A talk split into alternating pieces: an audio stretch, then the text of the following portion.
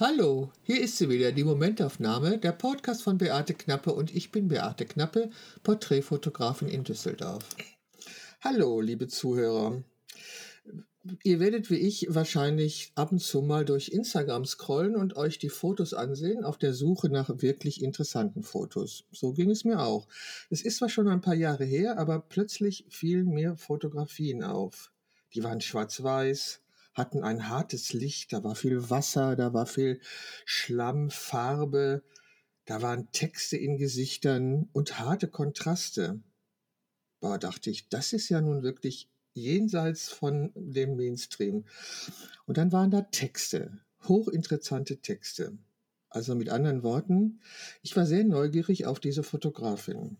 Ich stellte dann fest, dass sie da lebte, wo andere Leute Urlaub machen und Kunst studiert hatte. Heute nun ist sie bei mir, doch bevor ich sie begrüße, muss ich noch mal meinen Frosch runterschlucken und ein Zitat von ihr möchte ich sagen. Sie sagt, dass die Retusche ist das Leben und dieses Leben zeichnet dich.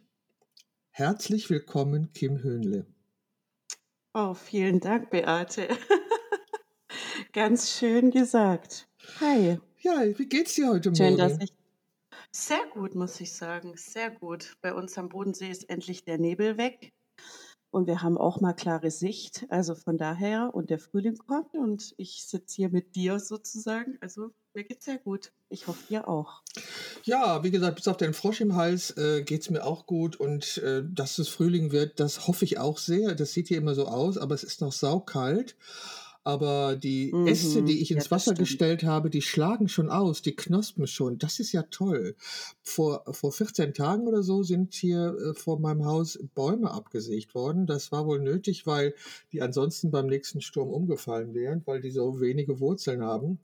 Und dann habe ich mir mhm. da Äste organisiert fürs nächste Shooting. Und dann sagte die Frau, stell die ins Wasser, die schlagen aus. Das habe ich gemacht. Und tatsächlich. Ja, hör mal, das ist so cool. schön.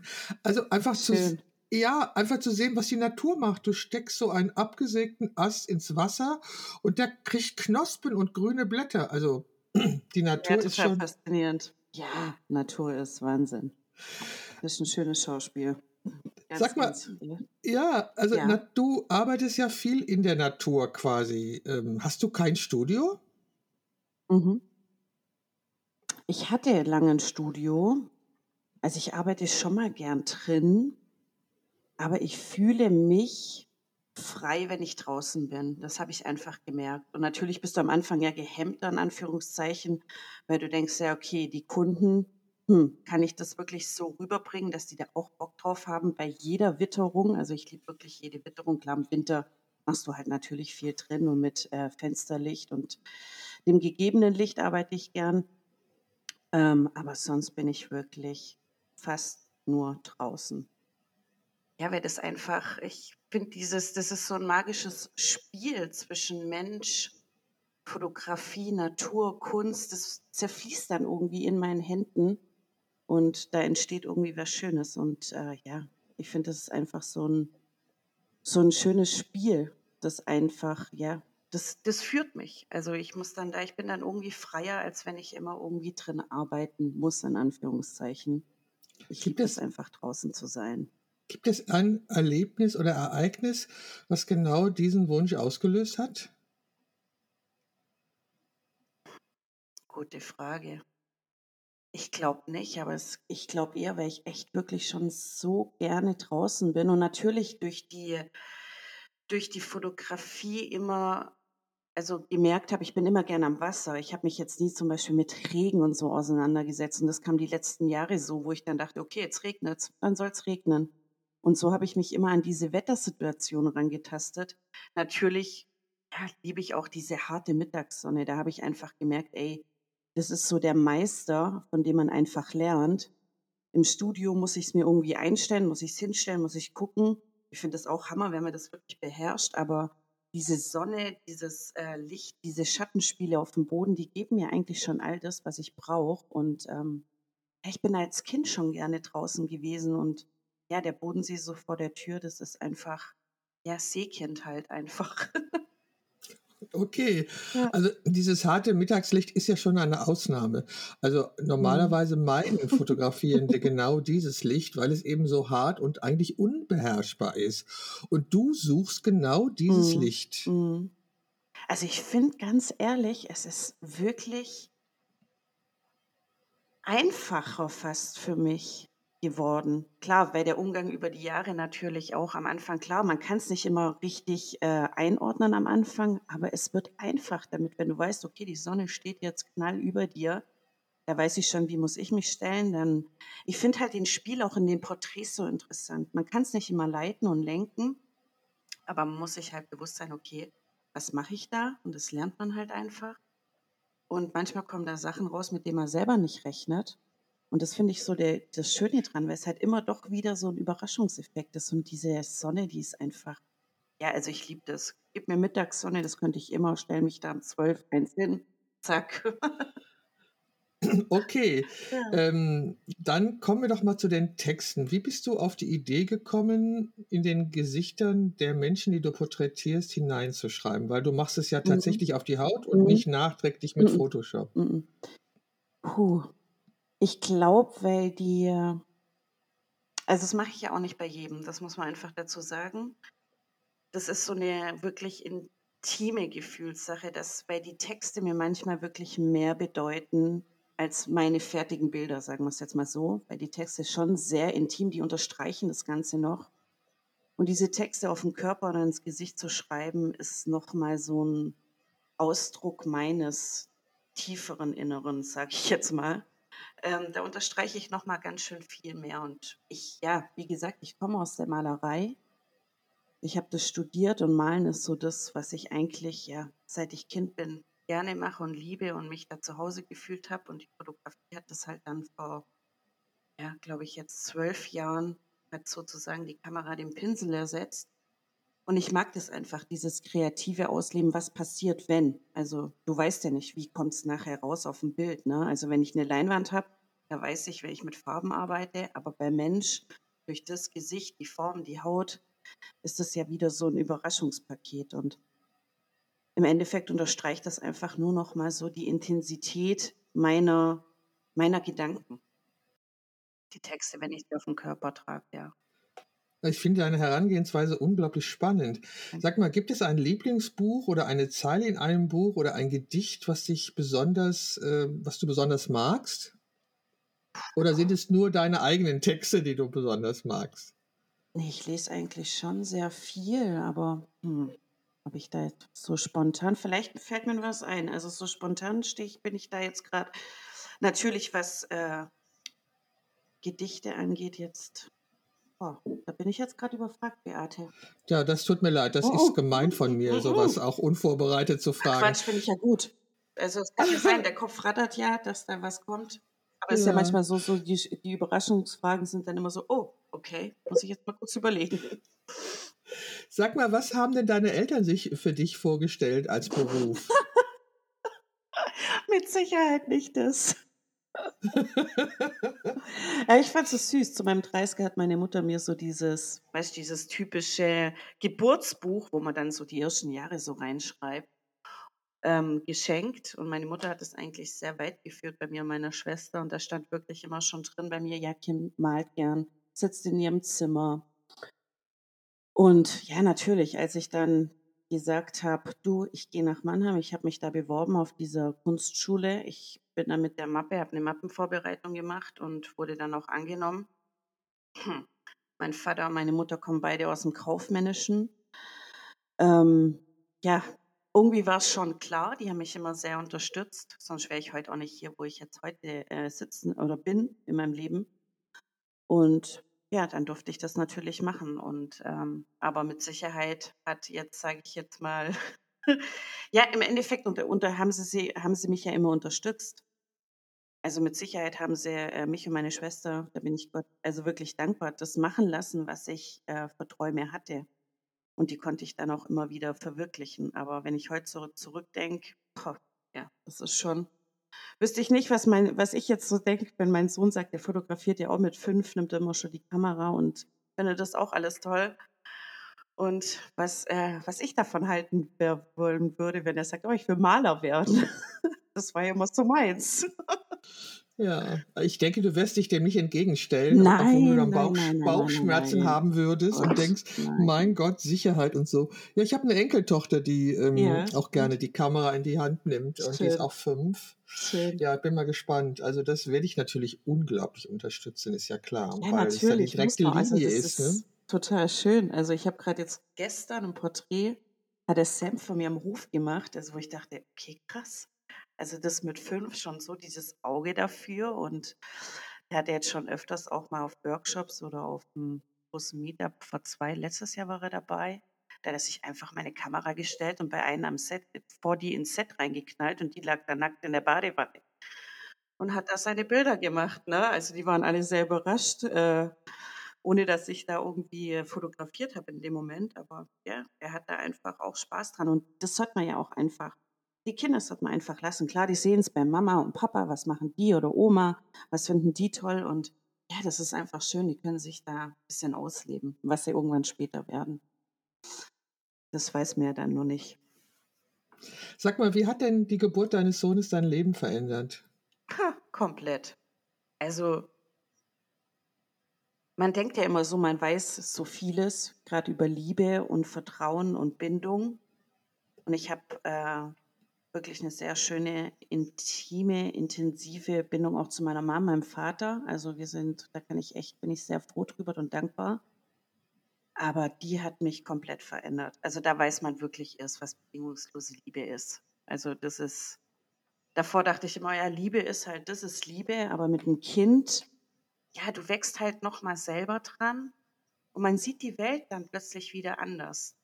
Das finde ich ist das mhm. Schöne man lernt so viel wieder von den Kindern und ähm, wo man meint, man äh, für, äh, oder man hat es schon verinnerlicht, wenn man ja in Anführungszeichen erwachsen ist. Aber ähm, dem ist nicht so. Die Kinder lernen mhm. einen schon echt viel, ja. Das hat, ja, hat mich schon verändert. Und nach deiner Brustkrebserkrankung mhm. war das ja sicherlich auch ein Geschenk. Absolut. Also es war ja auch ein Geschenk. Es war jetzt nicht so. Also ich hatte mit der Thematik eigentlich abgeschlossen, ne? weil es ja auch hieß, ähm, ja, äh, Kindliebe, also das einfach war auf Eis gelegt, gesundheitlich und für mich dann auch im Kopf und habe da gar nicht drüber weiter mehr nachgedacht und ähm, habe mit dem Thema sozusagen abgeschlossen für mich. Und für mich war halt einfach dann so, ja, mitten im Leben, Fotografie, war in Berlin zu der Zeit. Und ja, dann bist du halt schwanger. Und das war halt einfach so, boah, krass, okay. Was ein Geschenk. Ne? Also ich bin sehr dankbar mhm. darüber, wirklich. Äh, hast du deine Brustkrebserkrankung eigentlich mal zum Thema deiner Fotografie gemacht?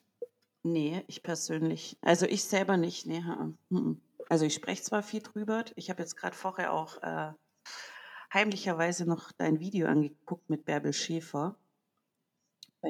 Aha. Ach das so, ist ein Gespräch über ja. ESV äh, Cancer.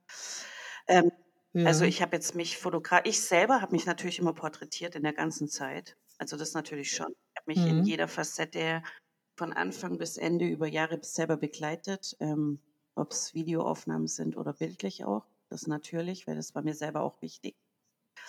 Ich meine, du kennst es, du bist ja die Königin der Selbstporträts. Also ich liebe deinen Ach, hör auf. Das muss ich echt sagen, ich finde das unfassbar toll. Wirklich, ich finde es so cool. So simpel das ist, ne? Aber das ist schon das, ich finde das echt toll. Also muss ich echt sagen, ich bin da immer schwer begeistert von. Ja, ich habe ja, also ich musste mir ja vor zwei Jahren eine neue Kamera kaufen, weil Nikon ja sagte, dass sie meine alte Kamera nicht mehr supportet. Mhm. Und dann stellte ich ja fest, dass diese Kamera die Möglichkeit hat, äh, also dass, dass sie übers Handy mhm. ausgelöst mhm. werden kann. Und das fand ich ja großartig, weil ich bin halt auch ein Spielkind, wie alle Kreativen, ja. und dann habe ich damit rumgespielt. Aber es geht ja nicht um mich, es geht ja Ach, um dich. Um uns, ähm, Beate. Ja, ja genau. Also ich habe das schon. Ich habe ja, ich habe ja, ja, ich habe ja dieses Brustkrebsthema, äh, zu dem bin ich ja gekommen, ohne selber betroffen zu sein. Und mich haben damals viele gefragt, warum ich dieses. Thema in mein Leben mhm. ziehe. Und ähm, ich bin, also nach Abschluss äh, dieser Serie und nach den Ausstellungen, ich war unheimlich dankbar, das gemacht mhm. zu haben, weil es mich so ehrfürchtig gemacht hat vor dem Leben. Da saßen junge Frauen vor mir, die waren jünger als meine Tochter und hatten einen genetisch bedingten mhm. Brustkrebs. Mhm. Und das hat mich dann, ähm, ja, es hat mich wirklich sehr demütig gemacht hinsichtlich, dass ich schon so alt werden durfte. Und als ich dann vor drei Jahren Gebärmutterkrebs bekam, und da bin ich ja auch mit an die, also mhm. habe ich gleich mhm. öffentlich gemacht, weil ich denke, das ist die einzige Möglichkeit, da überhaupt mit umzugehen. Und habe ich so äh, Rückmeldungen bekommen, dass die Frauen sagten, Beate, wir dachten, du wärst safe. Ja, habe ich gesagt, das dachte ja. ich auch. Na gut, das ist jetzt auch vorbei, es ist auch Geschichte. Aber mich hat das, äh, also ich habe dieses Thema, wie gesagt, ohne Not in mein Leben geholt. Ich war durch eine Nachbarin, äh, die ja, gegenüber von meinem mhm. Studio ihr, Geschäft hatte, hat mich halt sehr beeindruckt und ähm, ich bin ja demütig geworden dem Leben gegenüber und dankbar für jeden Tag. Also ich werde in diesem Jahr 73 und ich finde das Doch, großartig. Ja, absolut, ja. Wert, Also ich muss sagen, ich finde es super, also wirklich, auch wenn es immer so ein schweres Thema in Anführungszeichen ist, dieser Krebs und gerade Brustkrebs und Frauen, also im Allgemeinen der Krebs, aber ich finde, es ist so, so wichtig, dass man das ähm, einfach immer wieder ins Gedächtnis ruft, dass man auch Vorsorge betreibt, dass man einfach, dass man einfach zeigt, ähm, ja, so sehe ich jetzt aus. Also ich verändere mich durch diese Zeit. Ich habe ja damals auch durch in dieser Phase so viel ja über mich gelernt. Ich mir ging es immer, also ich sage gut, klar durch die Chemos vielleicht jetzt nicht immer gesund, also gut vom, vom körperlichen Gefühl, aber ich war immer Gott sei Dank gut aufgestellt für mich und bin da durchmarschiert. Und, aber das, die Gesellschaft hat es einem ziemlich schwer gemacht. Und dadurch ist ja damals auch Exceptional Faces bei mir entstanden, weil ich gemerkt habe, boah, die Leute stecken dich so schnell optisch einfach nur in eine Schublade. Und da habe ich dann alles querbeet fotografiert, von Kranke, schwarz-weiß, dick, dünn. Ne? Und ähm, das ist einfach wichtig, dass wir ja die Gesellschaft da sensibilisieren, dass wir einfach das immer wieder hochholen und immer wieder zeigen, dass das einfach Anführungszeichen, so traurig das auch ist, aber es ist Normalität geworden, dieser Krebs einfach. Und der muss einfach einen ganz normalen Umgang auch Bild, also für die, diese Stärke und das, was man den Frauen da mitgibt, das ist einfach. Also ich liebe diese Bilder, die sind einfach einzigartig, was du da erschaffen hast mit den ganzen Frauen. Das ist einfach schön. Oh, jetzt geht es um mich, danke. Nein. Okay, also, okay, da, da, ja, nein, ich, ich fand es einfach auch wichtig, die Stärke der Frauen zu zeigen und zu zeigen, wie schön ja. sie sind und nicht, und nicht ähm, den Fokus auf die Krankheit genau. zu richten, genau. weil du bist ja, du, wie du schon beschrieben hast, du bist ja auch mehr als diese Krankheit. Und also erzähl doch mal von deiner Ausstellung. Das war deine hm. erste Ausstellung, Ex Ex Exceptional Faces. Ja, da habe ich dann echt voll in die, also ich habe es wirklich riesig gedruckt. Ich hatte die Möglichkeit durch eine Zusammenarbeit mit einer tollen Druckerei, dass ich das alles auf so Kapperplatten drucken konnte. Und da waren teilweise mhm. Porträts halt, sage ich mal. Boah, das größte war mit Sicherheit, das glaube drei Meter auf 1,50. Und da habe ich dann wow. die Person so fotografiert, einfach wie du bist. Und ein Porträt hing daneben wie die Gesellschaft dich sieht, wie du eingestuft wirst. Ich habe mich damit jeglichen, also es haben sich von Gruftis, es waren die, ähm, ähm, die Rocker von aus dem Motorradclub da bei mir, es waren normale, ne, aber die haben ja auch ihre Geschichte. Jeder trägt ja was in sich und jeder wird ja irgendwie in die Schublade gesteckt. Und ähm, ja, das war wirklich, ich habe das dann in einem Club aufhängen können. Ja, es war überwältigend. Was mich so überwältigt hat, weil ja, weil ich tätowiert, die Jungs, alles. Und da kommt alles, war in diesem Club zusammen. Und wir haben getanzt bis morgens um vier. Ne? Und es war einfach so schön zu sehen. Und ich denke immer so, wenn du eine Person damit erreichst, mit dem, was du tust oder sagst oder versuchst, da ein bisschen zum Umdenken anzuregen, dann habe ich schon viel gewonnen. Und mir war das einfach wichtig, dass man da ein bisschen mehr ja, Achtsamkeit und ein bisschen mehr den Umgang mit seinen Mitmenschen einfach. Weil du weißt selber, das so ja, man haut halt einfach echt wirklich blöde Sprüche manchmal raus und die können, die, ja, manche verletzen die so tief und die bleiben halt einfach und richten so einen großen Schaden an. Und da muss man einfach manchmal drüber nachdenken, was man sagt und jeden einfach leben lassen. Also das war mir so wichtig. Du hast vollkommen mhm. recht, ich bin ganz mhm. bei dir. Gibt es ein Buch von dieser mhm. Also ich habe ja immer noch, ich, ja, ich arbeite ja wirklich schon echt lange an meinem Buch. Da sind auch ein paar Bilder davon mit drin, aber ich wollte noch mal so eine riesen Sammelausstellung machen mit dann, wenn irgendwann mein Buch einfach mal äh, rauskommt, das alles noch mal zeigen und auch Soulfood, diese ähm, Fotostrecke, wo ich ja knapp 300 Frauen akt und nackt an einem Strand fotografiert hatte. Das war ja meine zweite Ausstellung 2015 dann oder mein Thema. Und da würde ich das dann gern alles noch mal so ein bisschen aufgreifen. Ja, es war, ich weiß nicht, ich habe immer so ein, weiß nicht, ob du das kennst, ich muss das Kapitel dann für mich auch abschließen, weil natürlich dieses es ist schon schwer, ne? Also du hast so viele Geschichten, so viele, du saugst ja alles auf wie ein nassen Schwamm, wenn du mit ähm, so vielen Menschen zusammenarbeitest, ne? Und es sind ja auch immer bewegende Geschichten und ähm, ich muss mich da dann immer, das habe ich einfach gelernt über diese ganzen Jahre, einfach auch ein bisschen wieder rausziehen. Ja klar, also das ist natürlich gar keine ja. Frage. Also ich habe, ich habe ähm, ich habe dieses Projekt mit den krebskranken Frauen, ähm, konnte ich irgendwann nicht mehr, weil irgendwann habe ich gedacht, das darf doch nicht wahr mhm. sein. Also da setzt, wie gesagt, so eine junge Frau vor mir, genetisch bedingter Brustkrebs, ich konnte nicht mhm, mehr. Und äh, dann, also ich wirklich nicht. Und dann rief mich eine junge Frau an, Anna, die ist inzwischen leider auch gestorben. Mhm äh, dass sie hatte den Bericht gesehen, es war in Mama Mia in der Zeitung, war so ein kurzer mhm. Bericht über das Projekt und dann hatte sie gesehen und sie wollte gerne Teil davon sein. Und dann habe ich gedacht, habe ich gesagt, Anna, lass mich nachdenken. Ich bin gerade an einem Punkt, dass ich eigentlich nicht weitermachen kann. Mhm.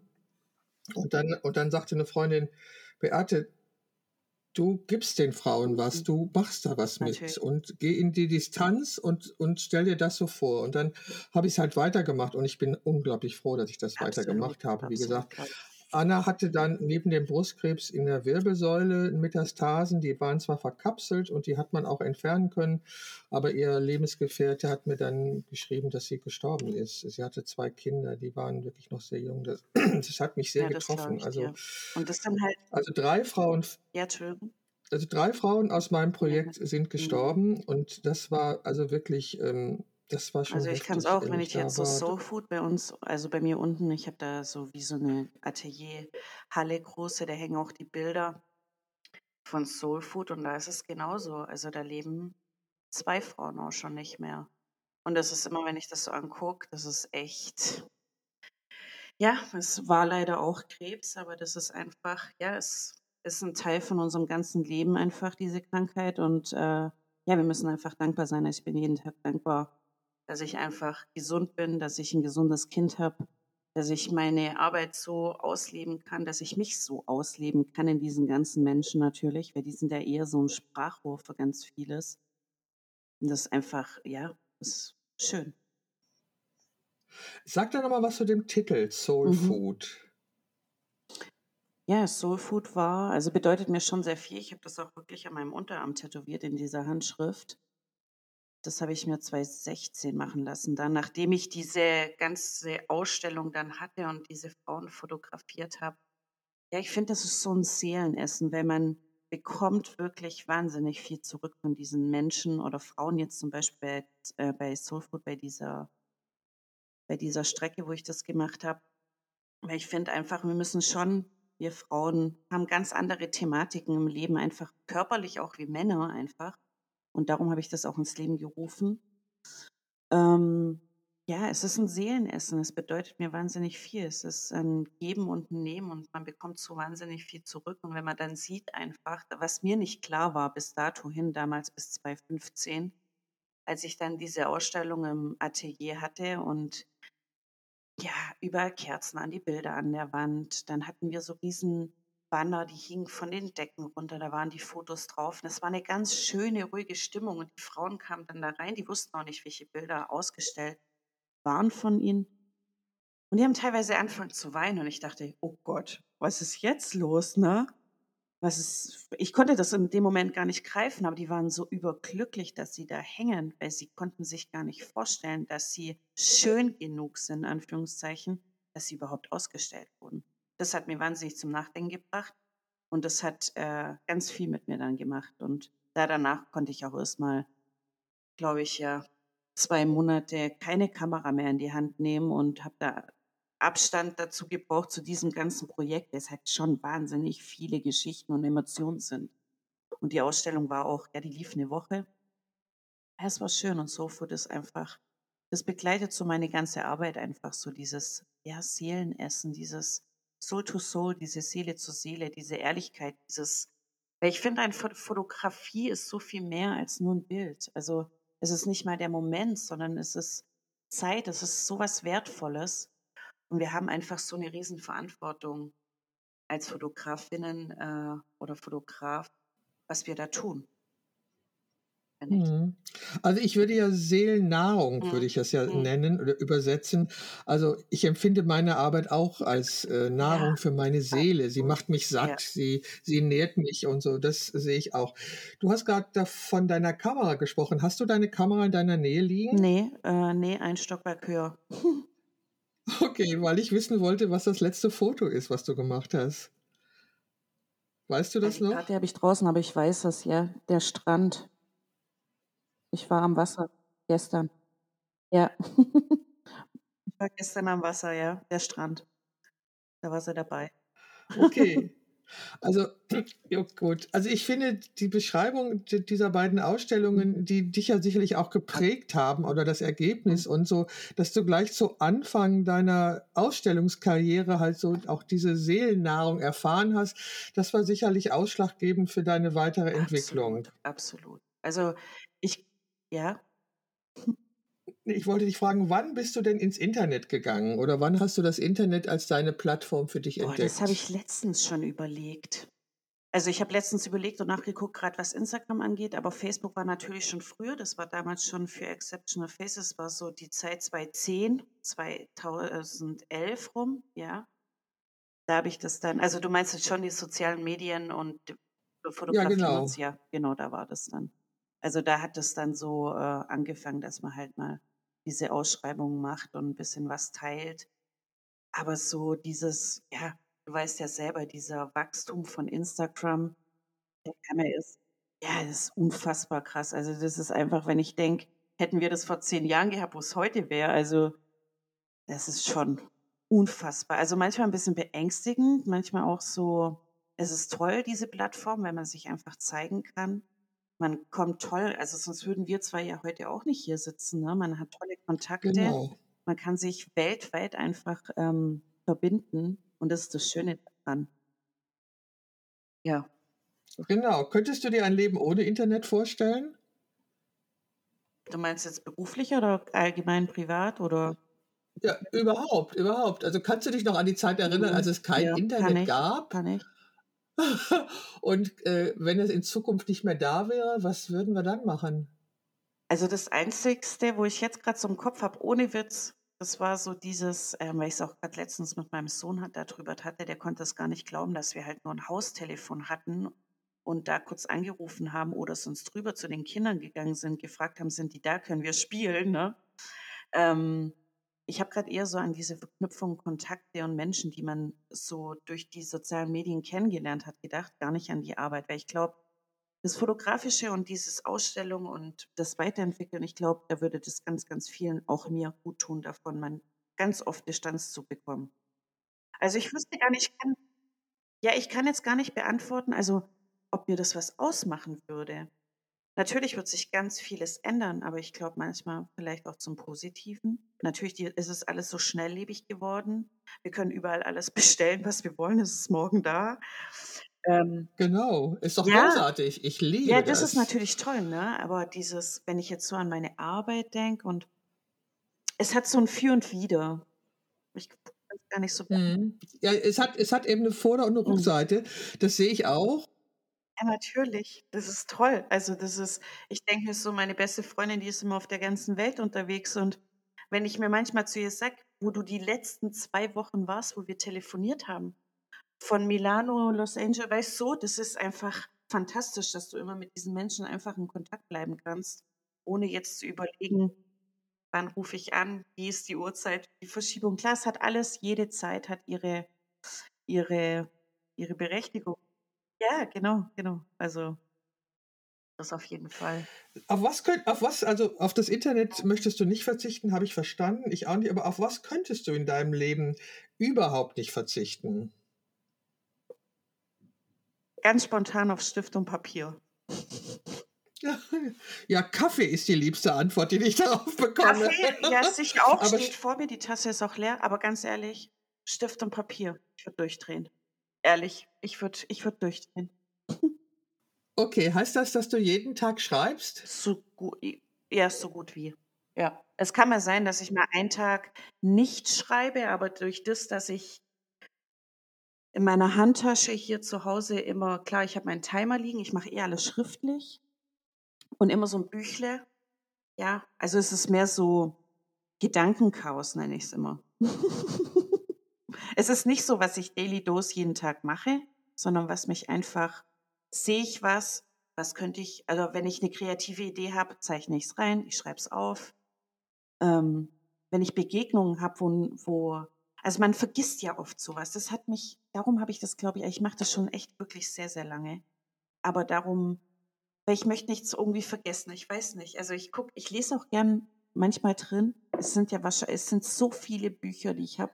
Ich, ich weiß manchmal auch nicht, was mache ich mit den allen irgendwann. Aber dann äh, blätter ich. Vererben. Vererben. Ja, ja, ja.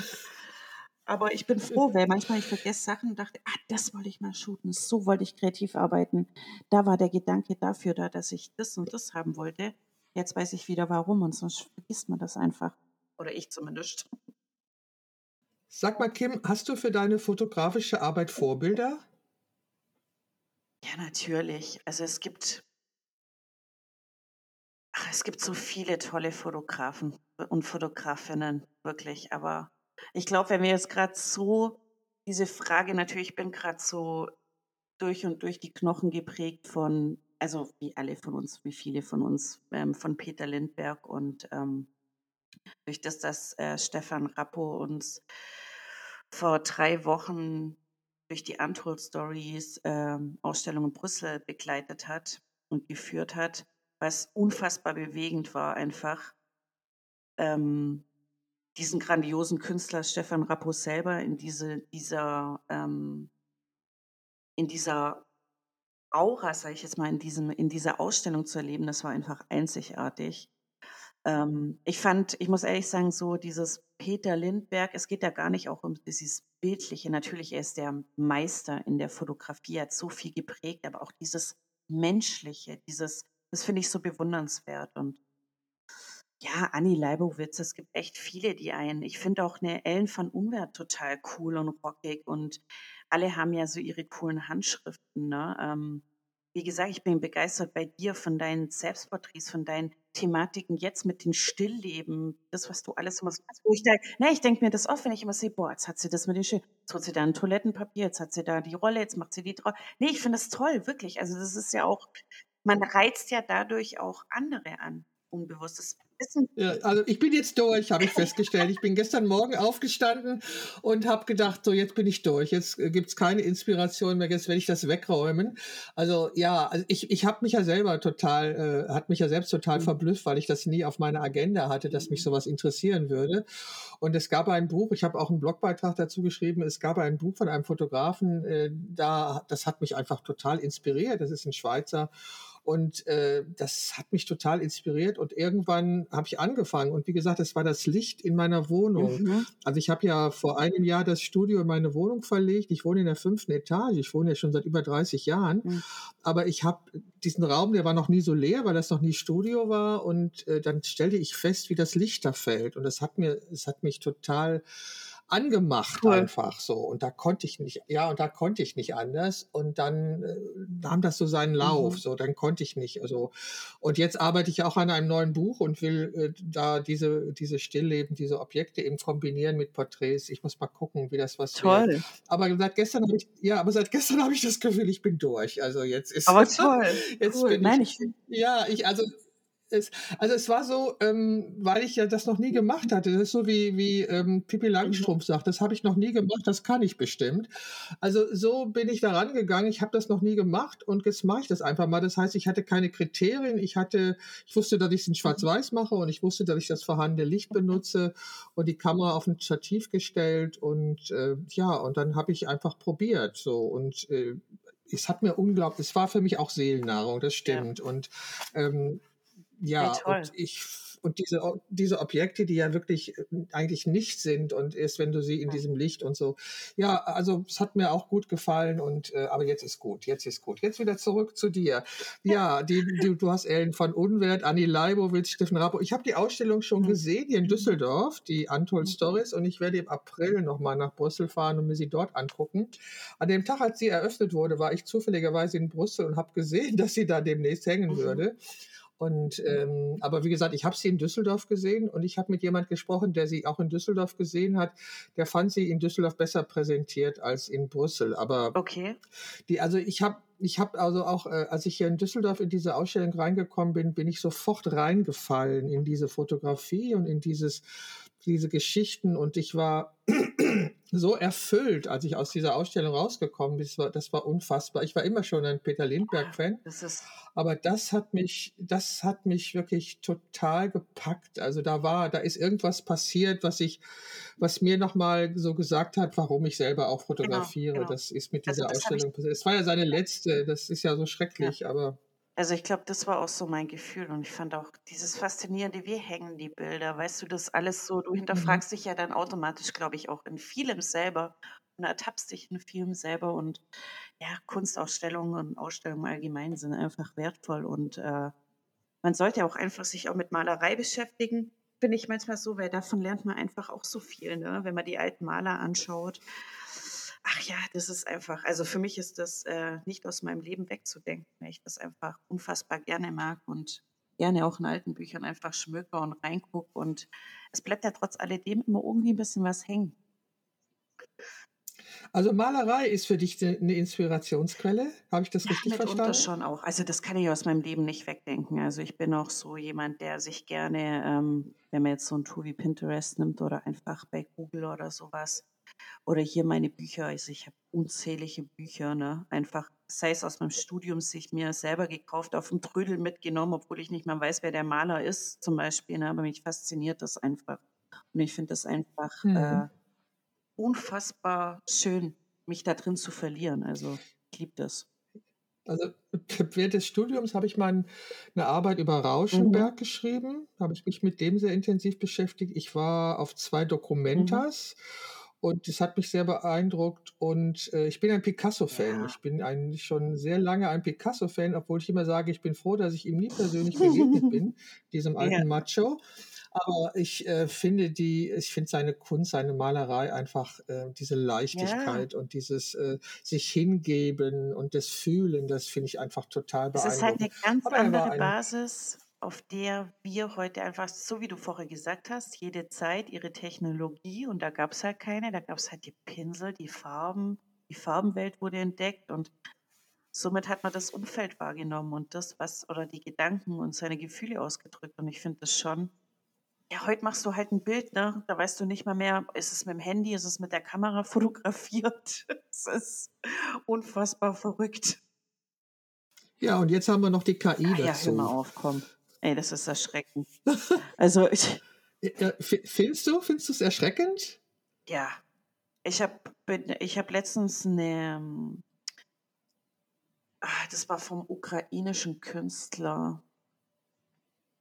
habe ich so eine Fotostrecke gesehen, ne? das war alles auf KI-Basis. Und ich dachte, boah, um Gottes Willen, ne? Also das ist ja. Gerade, gerade hat ein, ein KI, äh, äh, durch, durch KI gemachtes Foto einen Preis gewonnen beim Sony-Wettbewerb. Hast du noch nicht von gehört? Also der Autor hat nie bestritten, dass es KI ist.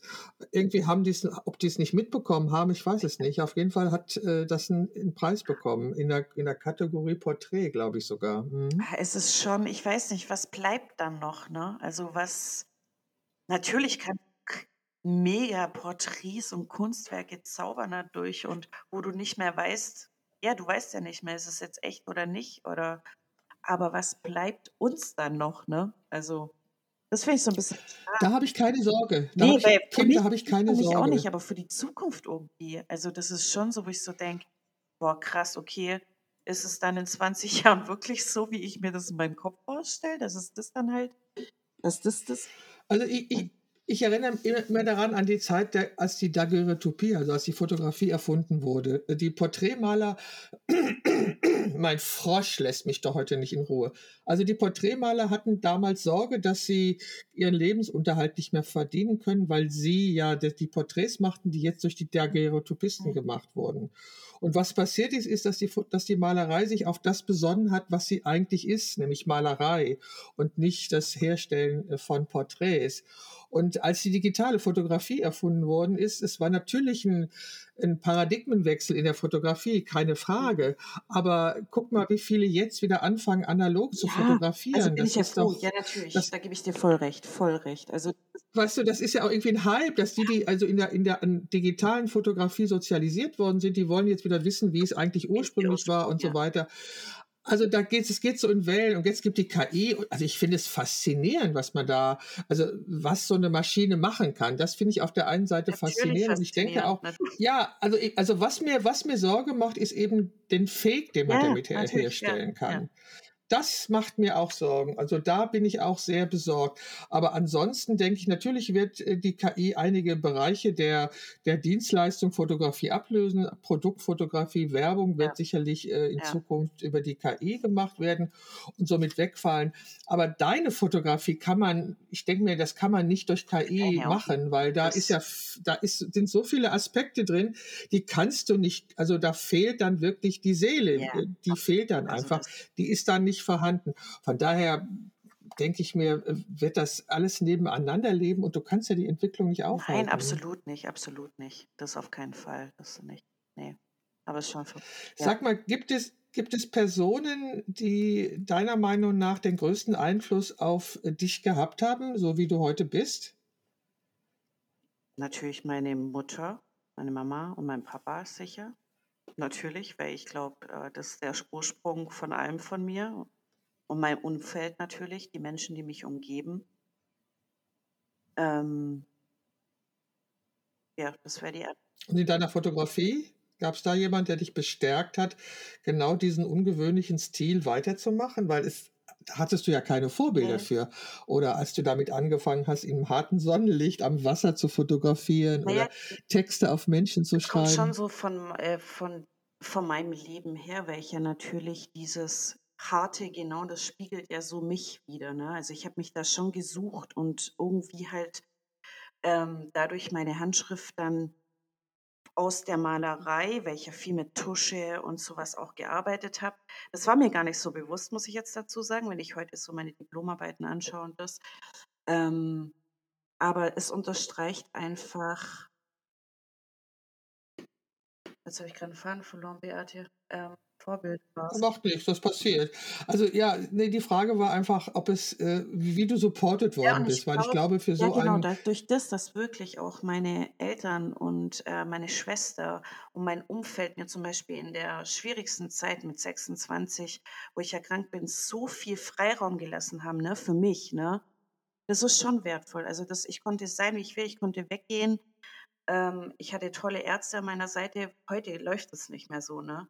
Also ich hatte da wirklich meinen Freiraum auch für mich und mich immer wieder zu entfalten. Und mir ging es immer wieder gut. Und ich bin auch, das hört sich echt schwierig an, also ich sage das aber immer wieder, ich bin sehr dankbar für diese Zeit und auch für diese Krankheit, weil ohne die wäre ich heute nicht an diesem Punkt in meinem Leben. Also die hat mich schon sehr, sehr geprägt und dazu gehört einfach diese Menschen, die das möglich gemacht haben, die haben mich geleitet, an die Hand genommen, die haben mich immer unterstützt.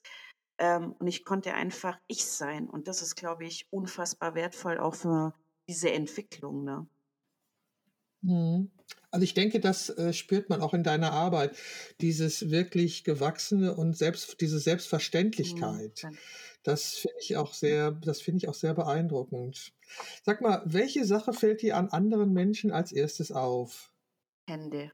Also du meinst jetzt einfach körpermäßig? Also in der Körper, wenn ich Menschen angucke, ich achte sehr witzigerweise echt wirklich auf Hände, weil ich finde es nicht jetzt also nicht mal in der Fotografie jetzt nur, sondern einfach auch so, weil ich finde es total interessant. Ich bin jemand, ich äh, gestikuliere ganz viel mit meinen Händen. Jetzt auch. Ich spiegel mich gerade hier im Rechner. Ich sehe mich die ganze Zeit mit meinen Händen. Und ich finde Hände, auch wenn jemand da sitzt oder so, ich beobachte das sehr gern. Wie berührt er sich selber? Wie unterhält er sich mit mir? Wie wo, wo sind die Hände dann im Gespräch? Also das ist mir so oft bei mir selber. Ähm, natürlich dieses, ja, Lachen. Aber Hände sind schon so ein, das ist so ein Ding, wo ich sehr drauf achte. Wie ist es Okay. bei dir? In wel oh, oh, ich weiß das gar nicht. Also, ich glaube, ich achte eher auf die Energie, die entsteht, wenn die Person den Raum Ja, ja, betritt. natürlich, ja. Ja. Also, das ist so etwas, wo, ähm und wenn ich fotografiere, ich lasse mich ja sehr auf die Person ein und gucke sie an, ähm, und dann achte ich auf das, was mich an ihr fasziniert. Also, was ich ja total faszinierend finde, ist diese Linie Schulter und Hals bei einer Frau. Die finde ich, Ja. äh, das ist aber das sieht man ja Ja, erst ich beim gerade sagen, das ist Fotografieren. das? Fotografische da natürlich ist ja das Genau. diese Aura, der Mensch an sich Also einfach schon so 'n Kunstwerk, finde ich. Also, das ist schon so 'n Ja. ja. Also, i äh, ich habe die Erfahrung gemacht, ich mache ja manchmal Zoom-Sitzungen als Mhm. Vorgespräche von Shooting, dass ich die Person da vollkommen anders wahrnehme, als sie dann tatsächlich in Realität ist. Also, das heißt, ich glaube, ich brauche die Energie, die die Person mitbringt, wenn sie den Raum betritt, um sie wirklich Gebe ich dir aber wahrzunehmen. voll Das ist recht. so mein Also, Eindruck. das würde ich auch so unterschreiben. Dieses, äh, Telefonat Ja, oder 'n mhm. Gespräch vorab bringt schon 'ne gewisse Verbindung her, aber ich finde immer erst, wenn der Mensch wirklich vor dir steht, dann hast also, so geht's mir auch, dann habe ich so dieses dann geht so mein Kopf los, dann dann bewegt sich was bei mir, Mhm. dann nehme ich diese Energien auf, dann sehe ich ihn, dann ja, da spüre ich das ganz anders. Mhm. Ja, schon. Ja, Faszinierend. sag mal, wel welches war das schönste Kompliment, das dir jemals gemacht worden ist?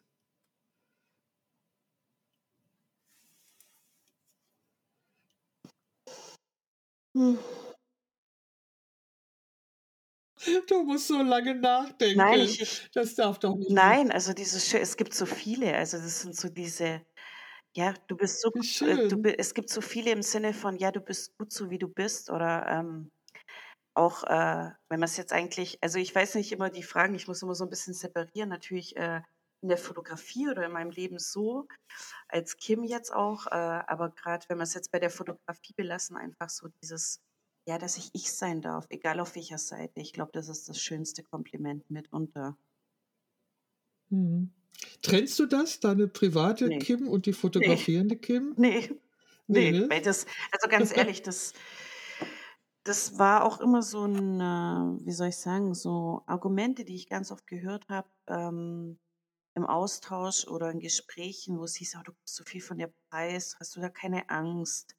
Du schreibst noch deine Texte da dazu und eigentlich braucht's das Bild gar nicht“, oder aber vor was soll ich Angst haben? Also, es bin ich. Also, das bin zu 1.000 % ich in jedem Bild, in jedem Ding, was ich tue, was ich mache, stecke auch ich mit drin und, ähm ich habe da keine Grenze mehr, sage ich jetzt mal. Das vermischt sich einfach miteinander.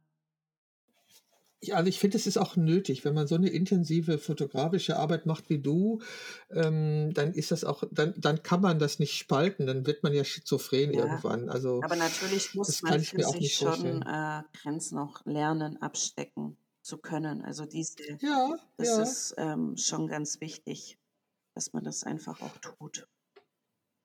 Also, ich habe festgestellt, dass ich, ähm, wenn de wenn die Person nach dem Shooting mein Studio verlässt, Mhm. ist es erst mal vorbei. Mhm.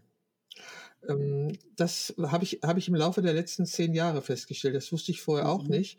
Und erst war ich erschrocken und dann dachte ich, das ist Selbstschutz. Mhm. Also also, natürlich nehme ich Geschichten mit und wenn ich Mhm. dann das Shooting bearbeite, bin ich natürlich wieder voll da. Aber so dieses diese Energie dieser Person und das Durchleben mit ihr ist dann vorbei, wenn sie geht. Und das ist gut so, weil es muss vorbei sein. Ich muss wieder zu mir selber Ja, finden. Und ich bin sehr froh, dass das dass ich dass ich das so kann. Also, ich kann so, wie gesagt, Anekdoten aus dem Shooting kann ich äh, behalte ich und kann ich Mhm. weitererzählen. Ich hatte mal ein Shooting, habe ich dann ich frage immer den Mann dann, warum ich ihn fotografiere und dann sagt er: „Weil ich nicht mehr lange zu leben habe.“ Mhm. Ähm, das war es ist über 10 Jahre her und ich bin sehr froh, dass ich die Kamera in der Hand hatte und anschließend konnte ich nur noch das Studio ausfegen. Das hat mich so mitgenommen und, ähm, ja, das das hat lange nachgewirkt, aber alles andere egal. Wenn du schlechte Laune hast, möchtest du lieber alleine gelassen werden oder jemanden haben, der dich aufmuntert? Ähm, boah. Also, ich bin dann schon gern mal für mich, brauche auch meinen Freiraum, aber ob das jetzt schlechte Laune ist oder ja doch, ich würde sagen, ich brauche dann schon mal Zeit für mich, aber auch dann wieder meine Liebsten um mich herum. Und jemand, ja. Okay, okay, Hm. du verdienst deinen Mhm. Lebensunterhalt auch Mhm. als äh, Fotografin und du gibst mittlerweile auch Mhm. Workshops. Kannst du mal sagen, wie, sie, wie sich das entwickelt hat? Ja, das ist wirklich so 'ne so 'n Prozess gewesen. Ich habe da nie drüber nachgedacht, ob ich das irgendwie tue oder oder machen möchte, sondern die Anfragen kamen irgendwann. Und dann habe ich so gedacht: „Boah, bin ich schon an diesem Punkt, dass ich das überhaupt machen kann?“ Weil das ja schon 'ne 'ne Herausforderung ist, also 'n Workshop zu geben, wo du weißt, okay, da kommt jemand von dir, der will was von dir lernen, wo ich mir dachte so: „Puh, okay.“ Ja, und dann habe ich damals, ähm mit Sensual Taste angefangen. War ziemlich viel im Aktbereich, also auch so sehr sinnlich und draußen und am Wasser und ja, hat sich heute eigentlich so gefestigt, dass ich das wirklich sehr, sehr gerne mache, weil ich gemerkt habe, dass ich einfach mich dann noch mal on top ausleben kann. Also, da bin ich f es gibt ja keine Geheimnisse in der Fotografie. Es wurde noch kein Bild gemacht, das es noch nicht gab. Ähm, da bin ich einfach ich und ich kann mich so kreativ ausleben, kann Kim sein. Ähm, den Leuten macht es Spaß. Ähm, die nehmen wirklich was mit. Das war mir so wichtig, wo ich echt immer so gedacht habe: „Oh Gott, was kann die lernen?“ Aber ich habe halt gemerkt, es ist 'n Prozess, ne, wo du halt sagen musst: „Okay, ich traue mir das zu, ich mache das.“ Und, ähm, auch so, wenn du Vorträge halten musst, also das ist oder musst, darfst, sage ich jetzt mal.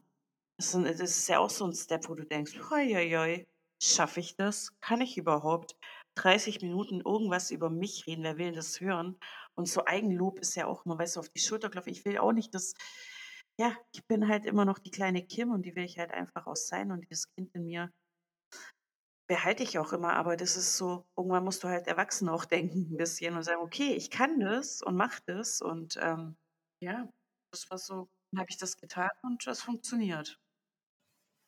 Okay, also ich finde es toll und du hast ja noch was getan. Du hast ja einen Hörclub Ja, gegründet. ja, stimmt, stimmt. Der gute Hörclub. Etz ja, erzähl doch mal, wie's dazu gekommen ist es ist und was das überhaupt ist. Also Hörclub ist Hörclub die Fotografin, ihr Club, nicht hören, weil irgendjemand meinte immer, es heißt Hör Hör äh, nein, es heißt Hörclub, ihr Club. Also ähm, es ist 'n bisschen 'n anderer Club. Wir brauchen keinen Verein, habe ich gedacht noch mal oder 'n Fotoclub. Es gibt schon so viel tolle, ne? Und ich bin einfach der Meinung, dass, äh wir Frauen einfach in dieser ganzen Bubble, ne, ähm weil halt durch die letzten Jahre habe ich so viel Fotografinnen, Kolleginnen kennengelernt einfach, ob's Workshop im Austausch war. Und wir haben einfach irgendwie alle die gleichen Probleme, in Anführungszeichen, die gleichen Leidenschaften. Unsere Herangehensweise ist in manchen Dingen doch 'n bisschen anders wie zu Männern. 'N Hörclub soll nicht so sein: „Boah, gegen die Männer“ oder irgendwie so. Gar nicht. Ich schätze alle meine Kollegen auch, aber ich dachte: „Nein, ich möchte irgendwie mich noch da 'n bisschen mehr verwirklichen und Glück teilen“, ne? Das, was man einfach so wie man das so schön sagt, das verdoppelt si sich einfach dann. Und, ähm, ja, letztendlich habe ich das ins Leben gerufen. Wir haben's uns das 1. Mal letztes Jahr im Oktober in München getroffen, haben da 'n super tolles Wochenende oder 3 Tage miteinander verbracht. Der Tolga hat 'n Vortrag gehalten. Wir hatten 'n paar Male Models da, die wir an einem Tag geshootet haben. Wir haben uns einfach ja, wir haben Gin Tonic getrunken, wir haben gelacht, uns ausgetauscht, dass einfach außerhalb dieses dieser Bubble, dieses sozialen Medien einfach ja, dass man sich einfach mal auch kennenlernt und supportet und unterstützt. Und das war halt einfach echt wirklich so ja, es sind Frauen aus Deutschland, Österreich, der Schweiz gekommen, die einfach da Bock drauf haben. Und, ähm, so waren wir ja auch alle jetzt zusammen bei, äh eigentlich war das eher so Peter so, äh, ja genau, machen wir das privat. Ähm, die Dana hatte mich gefragt: „Boah, Kim, gehen wir da hin?“ Und, äh, ja klar, ich will da hin. Und dann, äh, ja, waren's letztendlich trotzdem 30 Frauen oder 27 waren wir. Manche haben auch ihre Töchter mitgebracht. Das war ganz toll. Und eine kam mit ihrer Mama. Ja, und also und ich finde einfach dieses Zusammensein, dieser Austausch unter Frauen ist einfach anders, wie wenn also wenn wir unter Gleichgesinnten sind. Das ist einfach cool. Das ist so 'n Club der Freundinnen. also der, ja, der Frauen, ja. Aber es ist auch ein riesiger Organisationsaufwand. Also das darfst du doch nicht kleinreden. Das ist doch ein riesiger Also Organisationsaufwand. das Wie kriegst du ja, das? frag mich bitte nicht. Es ist, also jetzt, ich nenne ja dieses, ähm, in München dieses Treffen war so Version 1 und ich plane Version 2. Und ich bin jemand, der pokert gerne hoch und ich möchte gern auch Kontakte nutzen und ich scheue mich nicht, XY anzuschreiben und äh, habe einige Menschen für einen Hörclub gewinnen können, wo ich echt dachte, hm, ich probiere es halt. Weil ich habe einfach so eine Version, äh, so eine, ja, so eine Intention in meinem Leben einfach. Man muss einfach zusammen, nur zusammen kommt man ein Stück weiter. Ne? Und ich lerne jeden Tag, ähm, wir lernen nur von anderen. Ne? Also wir nehmen so viel mit dadurch und ähm, das ist einfach schön. Und ja, die Version 2, die ist in Planung und das ist einfach, boah, ich habe schon gedacht, yes, Gott, Kim. Das ist einfach so viel Arbeit, natürlich, die Orga, das alles, aber es macht auch Spaß. Ne? Und letztendlich, wenn du dann siehst, ähm, und die Frauen, weißt du, wir haben eine WhatsApp-Gruppe, keine scheut sich da irgendwie äh, zu helfen, sondern das ist einfach ein super cooles Team. Und ähm, auf die, ja, die unterstützen mich da und wenn irgendwie was brennt, dann hilft auch jemand. Von daher ähm, ist es eigentlich, ja, es ist viel Arbeit, muss man nicht kleinreden, wenn man sich sowas, ähm, sowas äh, ans Bein bindet. Aber ich mache das gerne, es macht super Spaß. Es ist äh, was ganz Schönes. Also wer weiß, was da draus noch alles entsteht. Ja, wunderbar. Also fotografieren ist ja eigentlich eine sehr einsame und Mhm. einzelne Mhm. Tätigkeit und wir Frauen haben ja eher gelernt, in Konkurrenz zueinander Mhm. zu gehen. Darum ist es natürlich total wertvoll, wenn eine Gruppe erkannt hat, dass wir nur zusammen stark sind und uns gegenseitig wirklich empowern müssen und Ja, können.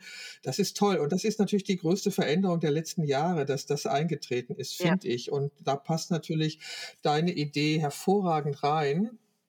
Und die Frauen sind ja wahrscheinlich auch in der äh, gleichen Altersgruppe, so wie du. nee, Und ähm, Also es ist wirklich bunt gemischt.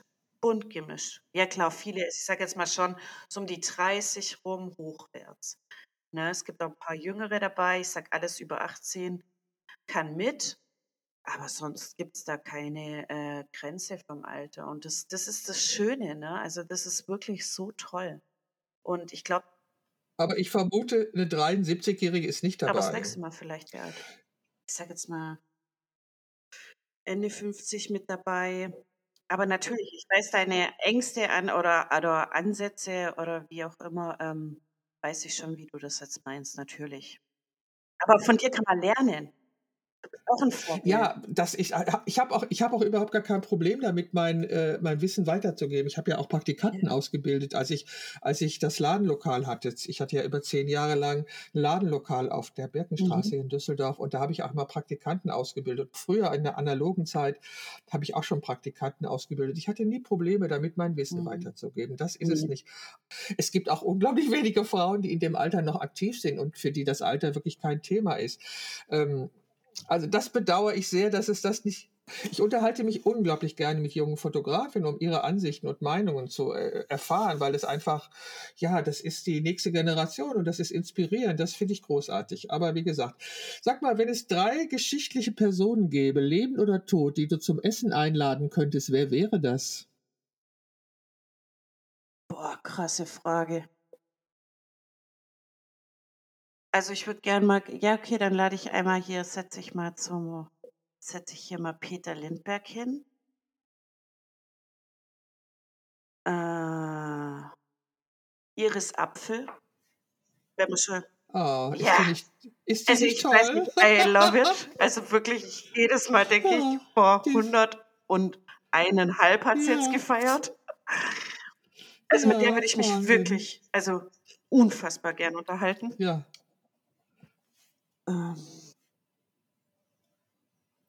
und mein jüngeres, mein kleines Ich, okay. wenn das geht. Welchem Alter? Mm, zwölf. Wäre jetzt Okay. spannend. Tolle, tolle Mischung. Ja, wäre jetzt spannend. Würde. Sag mal, Ja. sag mal, Kim, was, was ist dein nächstes fotografisches Projekt? Mein nächstes fotografisches Projekt. Ich mache gerade Wave Days so ein bisschen, habe ich, äh, Habe ich Das ist gesehen, ja. einfach, ja, weil ich das einfach unfassbar schön finde und die Möglichkeit, wenn da ja tolle Frauen, Männer an bei Wind und Wetter an der am Strand entlang düsen, weil jetzt ist halt das unfassbar Tolle am Bodensee, in Anführungszeichen, weil er halt wenig Wasser hat, ne? Haben wir so ganz trockene Strände und du kannst so weit laufen, schon fast so Ansätze von so Sandbänken draußen und die ganzen Gesteine kommen aus dem Wasser.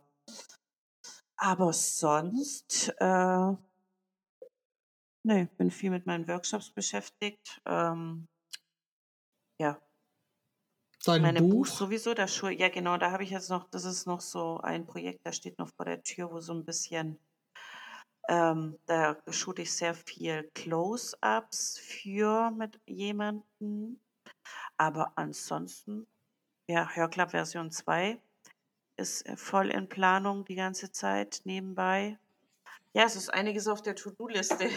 Und bei dir, was steht bei dir an? Ja, ich höre gerade, ich höre, ich höre gerade. Ich habe ich hab in deinem Feed auch was gesehen.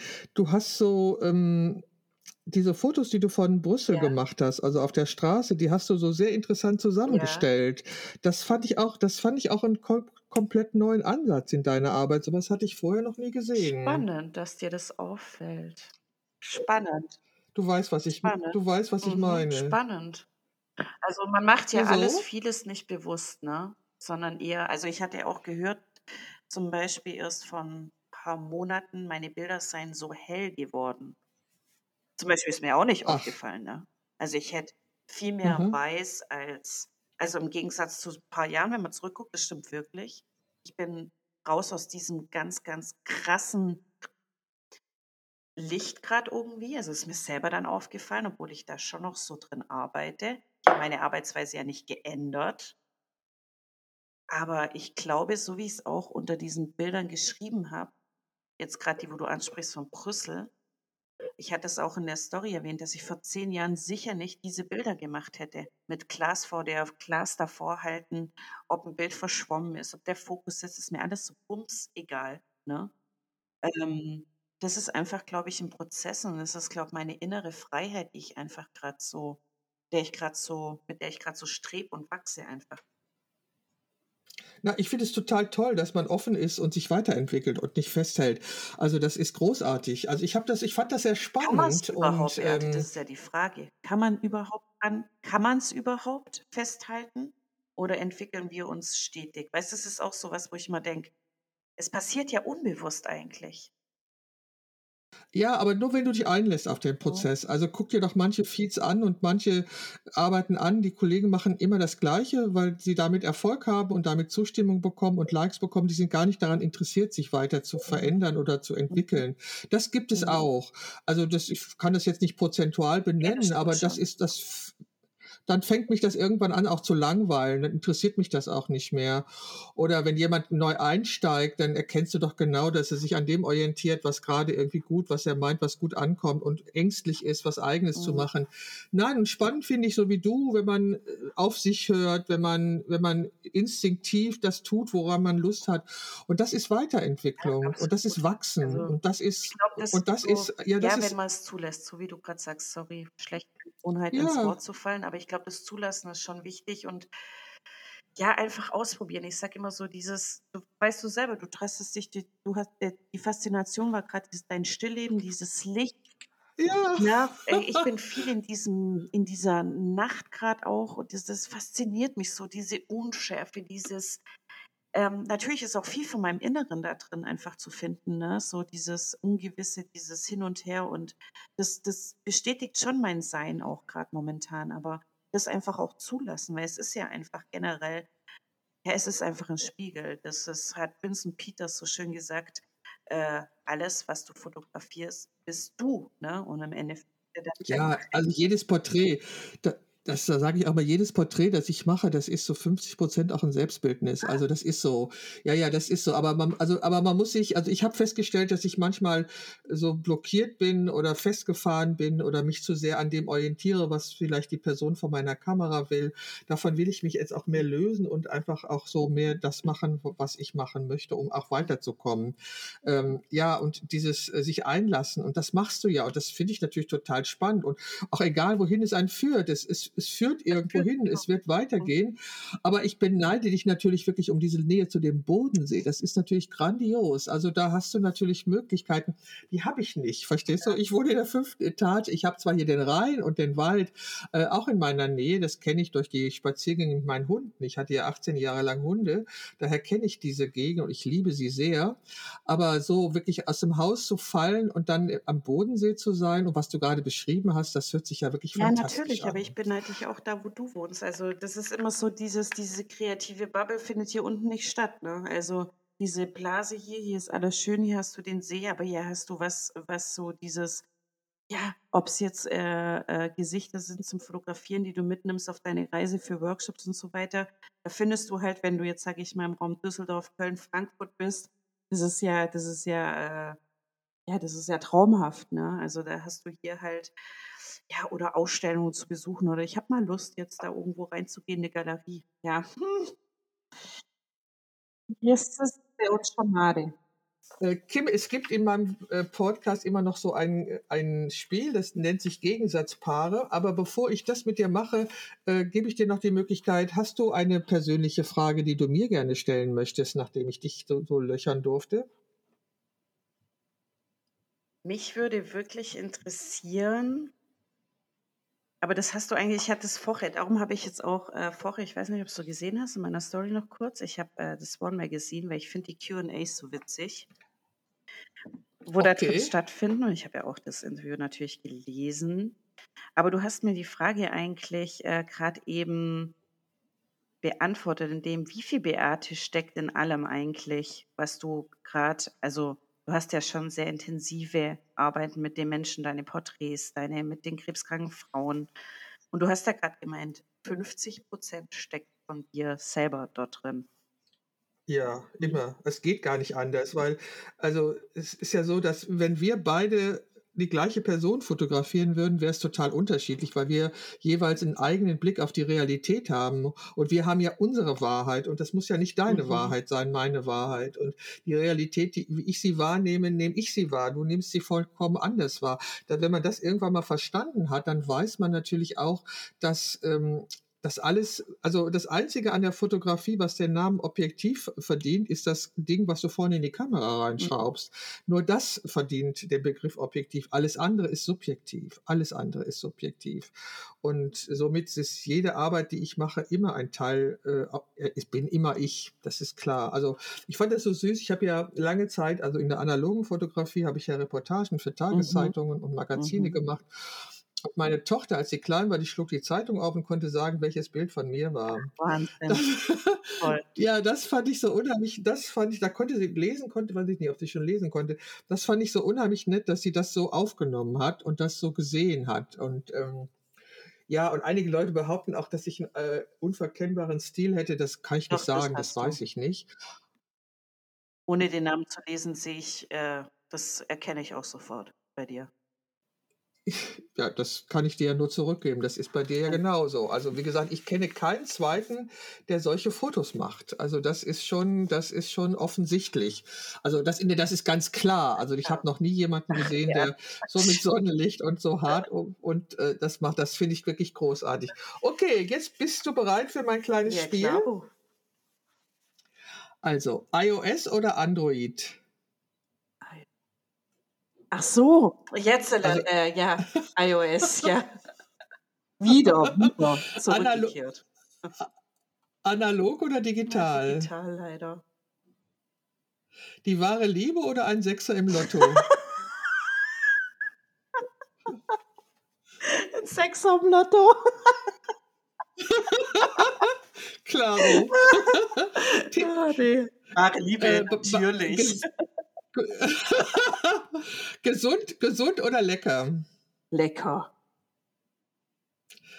Bist du eher ein Morgen- oder ein Abendmensch? Beides. Fotobuch oder Ausstellung? Wow, äh, Ausstellung. Definitiv Prince. Ja. Zoom oder Festbrennweite? Festbrennweite. Wildcampen oder Luxushotel? Wildcampen. Auf der linken oder auf der rechten Bettseite? Äh, rechts. Bier oder Wein? Wein. I, Bier. Schoko oder Vanillepudding? Schoko. Tee oder Kaffee? Beides. Online-Shopping oder Einkaufszentrum? Hm. Online-Shopping. Hm. Süßes oder salziges Popcorn? Beides gemischt. Fahrer oder Beifahrer? Fahrer. Kochen oder bestellen? Kochen. Ketchup oder Mayo? Rot-Weiß. Schokolade oder Chips? Beides. Waffeln oder Pfannekuchen? Oh, das ist gemein. Pfannkuchen. Glänzendes oder mattes Papier? Oh, gemein. Ja, äh, Okay, Face äh, beides. Mag beides. Face Facebook oder Instagram? Soziale Medien, Fluch oder Segen? Segen. Händedruck weich oder fest? Fest. Matratze oder Wasserbett? Matratze. Rührei, Rührei oder Spiegelei? Hm, Oh, beides. Beides echt gern. Bu Buch oder Hörbuch? Oh, Hörbuch. Kino oder Fernseher? Fernseh. Fernseher oder ein Buch lesen? Buch. Ah, das sagen alle. Nee, definitiv. Das nee. ist so selten, war das ist so Ja. ehrlich. Also das Okay. ist bei mir Comedy puh, oder- ja, da höre ich lieber oder höre lieber Podcast oder Buch oder als das andere ja. Comedy oder Drama? Boah, Drama. Film oder Serie? Hm. Hm. Film, Okay, alles wissen oder alles haben? alles wissen. Oh, Tattoo oder Tattoo oder Piercing? beides. Klassik oder Techno? Boah, beides. Voll. Strandurlaub oder Städtetrip? Auch beides. Beides gut. Okay, viel Geld oder viel Freizeit? Viel Fre oh. Freizeit. Sonnen Sonnenaufgang oder Sonnenuntergang? Untergang. Die Zukunft planen oder auf sich zukommen, Zukommen lassen? lassen. Okay. Wow, das ist cool. Auf jeden Fall ist es spaßig. Ja, also ich cool. bin ein Hörbuch. Ja, ich bin ein Hörbuch-Fan. Ich höre unglaublich gerne Hörbücher und ich bin ein Serienjunkie. Oh, eine Frage hätte ich an dich. Jetzt spontan, wenn du dich irgendwo hinbeamen könntest, wo wärst du jetzt? In diesem Ja. Moment, oh, also mir fällt San Francisco Oh, spontan also ein. okay. Schön. Also, ja, also ich, ich war ja in Amerika und ähm, bin von Seattle bis nach San Francisco runter mit dem Auto gefahren. Cool. Nee, bis Los Angeles, sogar noch tiefer runtergefahren mit dem Auto. Und äh, ich finde, San Francisco ist ja die wirklich die wel- europäischste Stadt Amerikas. Ich, ich weiß jetzt nicht, warum das mir gerade Ja, eingefallen spannend. ist, wirklich nicht. Also Spannend. weiß Ja, ich aber nicht. toll. Aber ähm, also auf jeden Fall ist es da, glaube ich, jetzt wärmer, als es hier ist, weil der Frühling ist da, glaube ich, schon anders. Und ich, ich, äh, also als ich nach San Francisco kam, hatte ich das Gefühl, ich wäre in dieser Stadt schon mal gewesen in einem früheren Leben. Das ist spannend. Vielleicht kam das jetzt gerade so war aus so. raus. Vielleicht kam deswegen das gerade so aus dir raus auch. Ja, ja, also ich, ich, kann- ich kann es nicht begründen, aber es war so. Und ich war zweimal in San Francisco und als ich das zweite Mal dann von Seattle runterkam, da bin ich wirklich kurz vorher äh, an die Tankstelle gefahren, habe mir die Hände gewaschen, in den Spiegel geguckt, so als wenn ich ein Date mit dieser Stadt hätte. Wow. Und dann bin ich weiter, ja, und dann bin ich weitergefahren und ähm, es war so, dass ich das auch wieder erkannt. Ich habe dann das Auto da abgegeben. Ich hatte einen Leihwagen, habe den dann wieder da abgegeben, bin dann da, hab dann in der Jugendherberge da übernachtet. Die ist unglaublich, war unheimlich schön, weil die mitten in der Stadt ist und ähm, Ja, San Francisco hat, äh, ich kann gar nicht sagen, was denn, also ich finde New York auch Mhm. toll, so, aber ich fand San, also das ist jetzt ganz spontan. Da würde ich mich, da wäre ich jetzt gerne. Ach ja, weit weg von allem. Wir reden jetzt schon fast anderthalb Stunden. Wir können sicherlich noch weitere anderthalb Stunden reden, liebe Kim. Ich weiß nicht, ob wir damit meine Zuhörer überfordern würden. Darum sage ich jetzt erstmal ganz, ganz Es war herzlichen mir eine Dank. Freude, Es Beate, war ein, wirklich. Ein schöner Kaffeeklatsch am Morgen. Wirklich, war echt schön.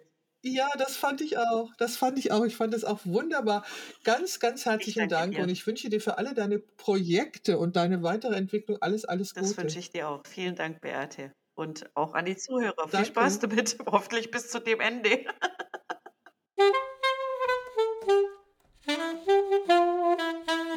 Das war die Momentaufnahme, der Podcast von Beate Knappe.